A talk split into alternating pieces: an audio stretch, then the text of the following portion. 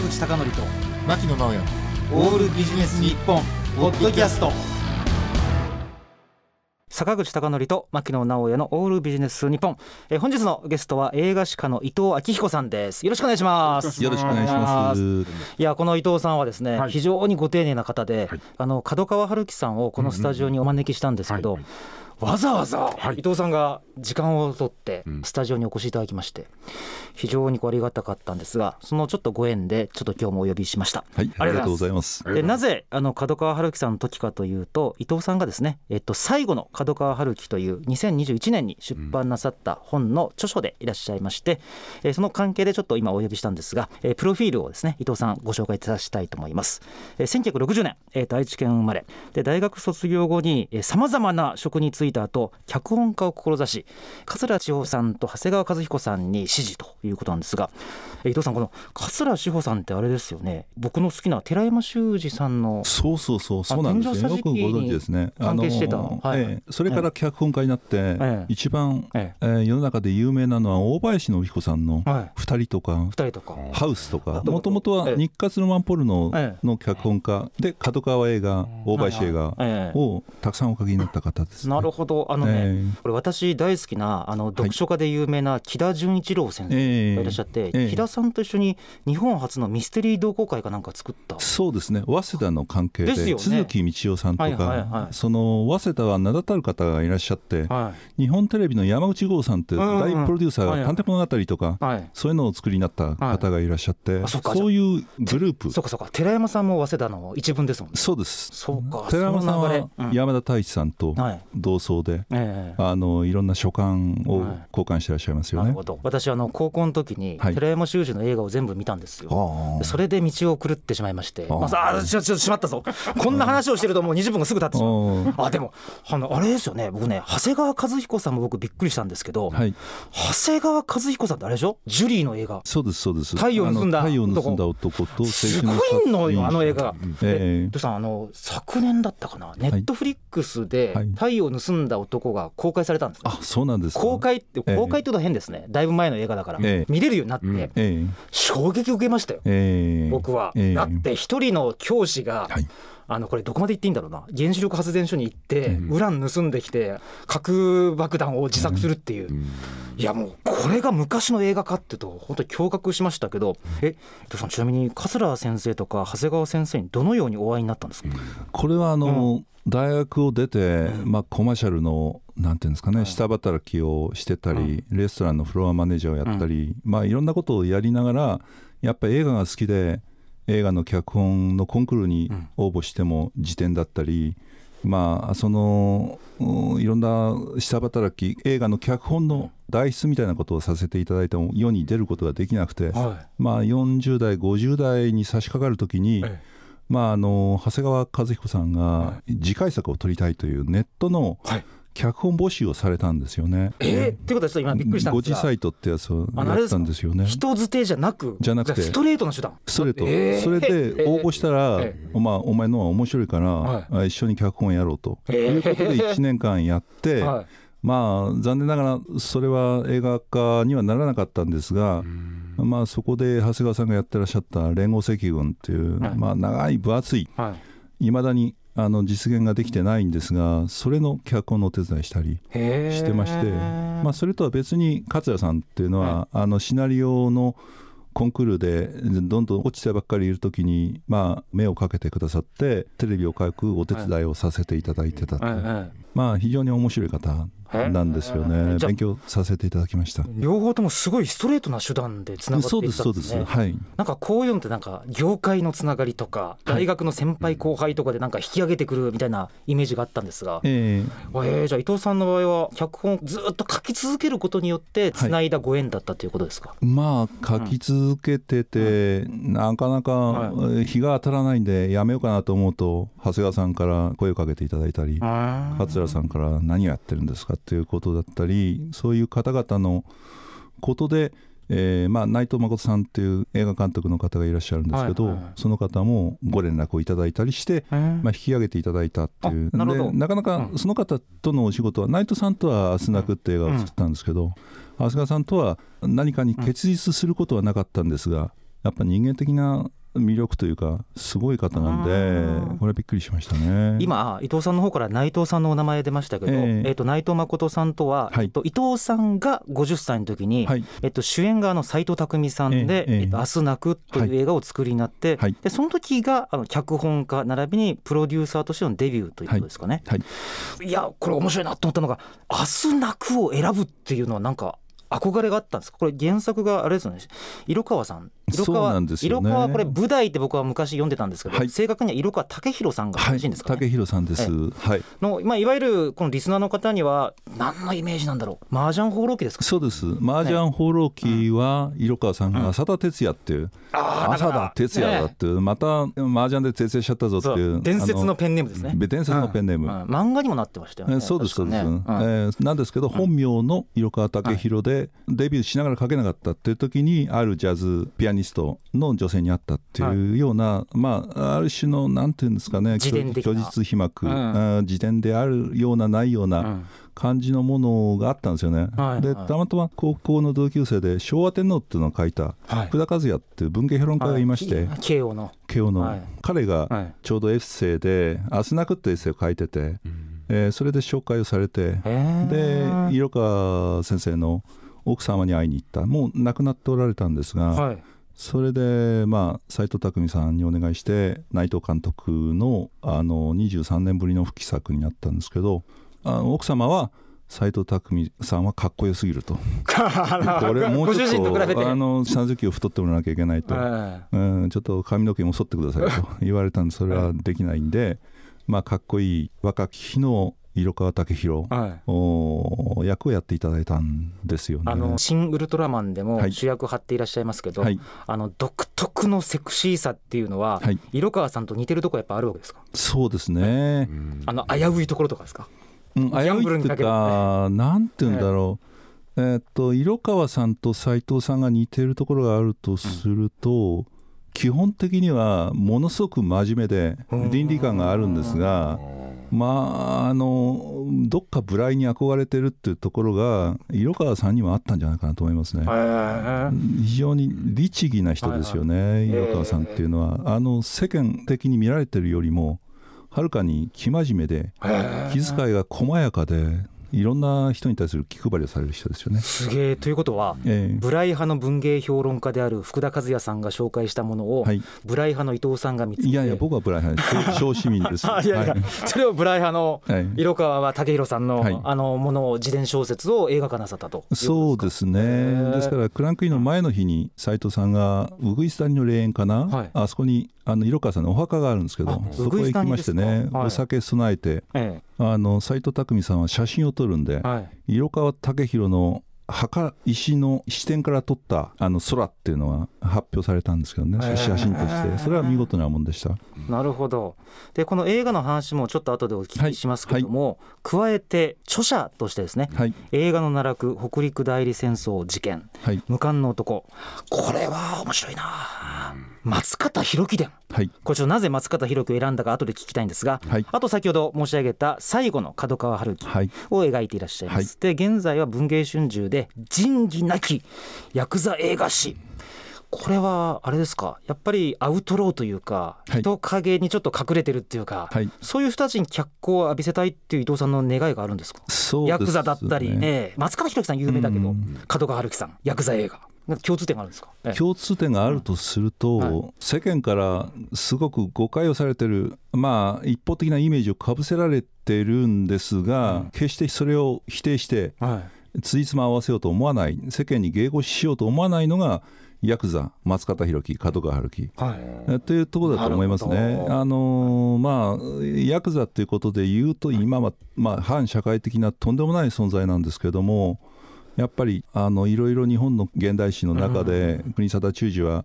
やっぱり天保の大飢饉の時に、まあ、あの沼を自分の博打の上がりで、えー、大掃除をして、うん、えー、で農民の水が流れて米が取れるようにしたり、まあ、いろいろあの義民なんですね。うん、政府がやらないその役人がやらないから自分がやるっていうふうにやったりする、うん、といういいヤクザもいるしやっぱりいろんな組合運動だったり、あのいろんなもの左翼運動だったり民主運動っていうのを弾圧する権力の手先になるうん。ヤクザもいる、まあ、いずれにしてもどっちにしても歴史の中正しい生死の歴史には残らないで廃死の中にうん。闇に消えていくっていうところはありますね、まあ、はい松勝さんにしてもやっぱりたけしさんとのバラエティーでは有名なんですけど、元気が出るテレビですね。そうなんですよ。あのあ額を押さえてね。昭和40代50代には強烈だったと思います。そうなんです。えなんですが、本当にやっぱりええ。お芝居のことを考えて相手のことのセリフまで全部自分の中で覚えて、えーはあ。いろんなことの演技というか役者っていうものを極めた方なんですね。えええあのちなみに伊藤さんそのつながりで聞きますとね、はい。やっぱりすごい若いっていうか小さい頃からはい、人気映画とかはい。ヤクザ映画ってすごく熱心に見ていらっしゃったんですか、いや、そうではないですね、うん。やっぱり僕は1960年の生まれなんで、はい。まあ、映画を見始めた小学校5、6年の頃っていうのは、はい。大地震とかタワーリング・インフェルノとかああタワリングインフェルノ。日本でいうとパニック映画、はい英語で言うとディザスタームービーになるんですか、そういう、まあ、69年から70年に、はい。ハリウッドの名だたる映画会社が、みんなあの、えーはい葬儀屋さんだったり、えいやあの不動産屋さんだったりにコングリマットの複合企業に買収されちゃうんですよね。はいはい。で日本も東宝だったりが映画制作をやめたりするのがあるんですが、ええ。それを盛り返したのがやっぱりディザスタームービーでありゴッドファーザーでありエクソシストであり、うんその後の世代のジョーズやスター・ウォーズなんですよね。なるほど。それを見てたんですよね。ええ。日本が安保闘争で明け暮れた時に、はい。あの伊藤さんはってことは9歳10歳ぐらいの時に、はいはい。向こうのハリウッド映画を中心としてあの盛り上がってきたやつの作品を、まあ、一般的に見てたと。家族ではそれ見るんですよね。で一人になるとやっぱりちょっと背伸びをしたくなるので、はイタリア映画ではい。パゾリーニとかパゾリーニ、愛の嵐とかえー、ソドムのあ一ソドムの一とか、ええええ。あの最後の晩餐っていう、はい、わかります。マルコ・フェレリはい。の食べて食べて食べて、えもう遠征的に自殺を遂げるっていう、ええ。まあ、とんでもない映画なんですけど、ええ。やっぱり感動するハリウッド映画ではなくて、え非常になんていうか人生ってこんな醜悪なもんなのかっていうか、そういうなんていうんですかね、ええ限りがあるイタリア映画っていうのに惹かれましたね。あの私ね中学校の時にパゾリーニをはい。3つぐらい、あのその当時すごいえーっと確かの時はレンタルビデオ屋だったと思うんですよね、え。全く同級生に話通じなかったですよ。それを伊藤さんが小さい頃見てたら全く仲間いなかったでしょ？そうです、まあ、よくしかしそんなご覧になってて経済評論家になられいやいるやいやいやいやいや。コンサルタントでねいやいやなされましたねいやいやいやそんなのね、まあ、趣味で聞いてただけですけど。大体道を誤るんですけど、ね、大体道を謝りますね。謝りますね。であの世の中消えてますよね。あのだからパゾリーニ系のやつだと、ええ。ね、日本で見たら女性のところにちょっとモザイクがかかるんで、うんそこをいかにこう止めるかっていうのをちょっと競ってました。ああのー親が来た瞬間にパッと止めるみたいな。なるほど。そうか。でそこからいろんな映画をご覧になるようになってからということで、えっと、その延長線でやっぱり通常の、まあ、人気映画とかに限らず、はい。い、ろんな映画を摂取なさったってことですか、ですね、で、まあ、名古屋のなんていうんですかね、ええ。産業地っていうか、割と歓楽街の中の、まあ、料理屋の母親がおかみさんをやってたんで、はい。2階に住んでたんですけど、うんうん。そこで映画を見て、中学を出て、まあ、東京へ来たくて、はい、東京へ来て、住んだのが川崎なんですよ。なるほど、川崎の1900当時76年、77年っていうのは、やっぱりブルーカラーの方が多くて。京浜工業地帯が、うん。あの80年にかけて機械化されて人がいなくなる前はい。映画館っていうのは、まあ、映画を見るよりもはい。暑いから涼むとか、あの映画館のロビーにテレビがあって競馬放送やってるんですよね。で競馬の、まあ、自分かけた のの成り行きを見に来る人だったり、はい。まあ、要するにそのなんていうのかな悪所場っていうのかな。へそういう映画館がある種の闇の社交場っていうのかな。あの人間の普通のホワイトカラーではない人たちのるつぼっていうかそういうのがあったんですよね。今伊藤さんが多分テレビに出ていらっしゃったら多え。分え黄色いテロップになってますね、そうですね。闇の社交場みたいなと。ころうん、そうそうそう。要するにあの映画作品だけじゃなくて映画作品を楽しむこと自体がええ。一つの経験というかちょっとはい。危ういところに行くっていうドキドキさワクワクさがあったってことですかね。そうです、ん。あのそれはドキドキさとともに、そういう方たちが面白い人気映画あ例えば加藤隊の「まぶたの母」とか「世紀のやたっぺ」になると、はい。まあ、競馬放送をやめて映画館行って、えあのタバコを、まあ、吸うのをやめてええ。泣いてらっしゃるわけですえよね。はあ。そういう映画っていうのはもうその雑多な人が集まって映画を見に来るわけではない人にもの心も捉えて金銭に触れるっていうか、そういうものなんじゃないかなということを京浜工業地帯の映画館で見てて思いましたですね。あのいわゆる100年間が映画の世紀って言われたりしますけど、はい、まさにこの映画の世紀でこう原始体験、原始体験というと変ですね。ある程度伊藤さんが大きくなられてから、あこんなに映画っていうのはブラウン管で見るだけじゃなくてこう映画館で見ることによってすごい多くの人をこう掴むことができるんだみたいな魅力に取りつかれていったってことですか？まあそうですね。70年代っていうのは羽坂期、うん、70年80年代の半ばぐらいまでですかね、うん、羽坂期で映画館っていうのが無目的だったり今みたいにネットで予約をして席があるわけではない人たちが詰めかけてる、その人たちはテレビでブラウン管で家族と共にえー、映像を楽しむことから阻害された人だったんですよね。ねあの家にテレビがない人たちが来てたんですよ。要するにその70年代の後半の川崎だったり横浜だったりっていうのは、お風呂屋さんと一緒ですね。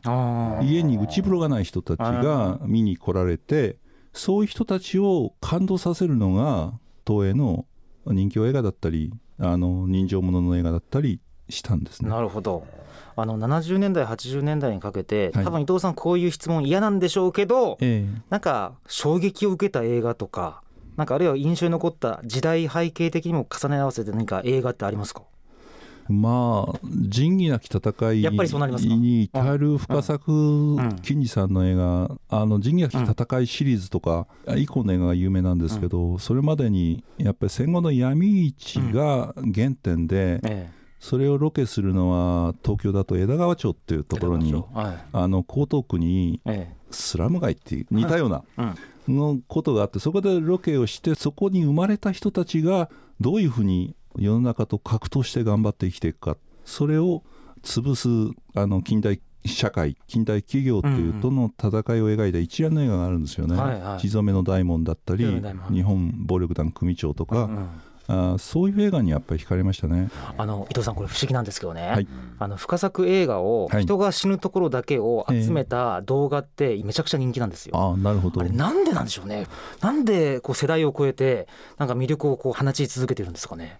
もともと深作さん自身が少年の頃に水戸の空襲であの隣の方が亡くなったりそうですか。あの瞬く間にお元気だった方が死体になって転がってるっていう体験をされてそれが仁義なき戦いだったり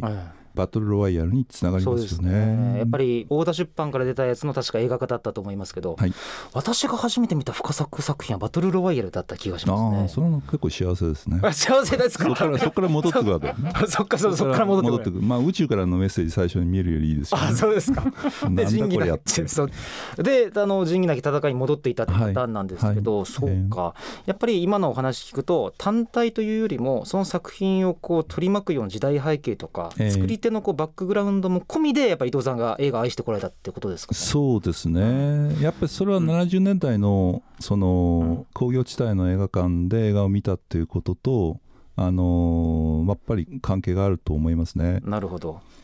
でいろんな映画を見てこられた伊藤さんなんですが、はい、ちょっとこの番組最後にですねちょっとご紹介したいのが「はい、明日泣く」についてなんですね。はい、でこの「明日泣く」は2011年の11月公開で、まあ、現在あの DVD もあるようなんですが最もこう見ようと思ったら、まあ、手軽というと変ですけど、うん、Amazon プライムビデオで見ることができます。え有料配信中なんですがぜひ一度ご覧くださいと。で伊藤さんこれ簡単に、まあ、ちょっと僕はあの分かってるんですがどんな映画なんでしょうか？あの先ほど申し上げたように、うん、浅田哲也、麻雀ホロキの浅田哲也で有名な本名色川武弘さんが、うん、あ自分の若い頃作家デビューしながらなかなか書けなかった頃に夜な夜な1960年代ジャズが全盛の頃ジャズクラブで知り合った女性の方との、まあ、恋愛ではなくてですね、えー、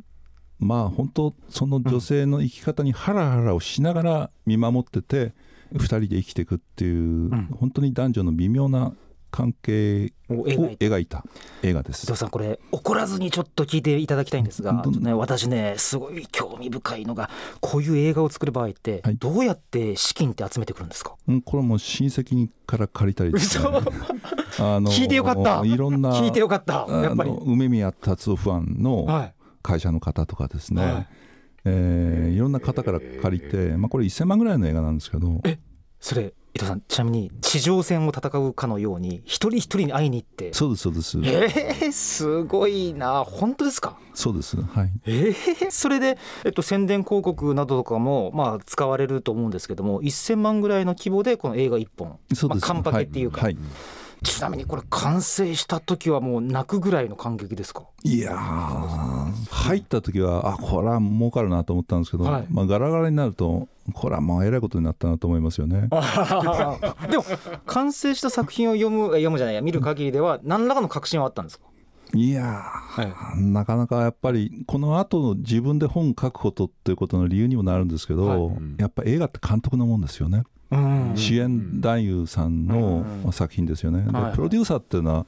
舞台挨拶しても別に誰が寄ってくるわけでもないですし、拍手も少ないですから一番。なるほど。だからこれはちょっと自分の作品ということで本当に何て言うんですか映画に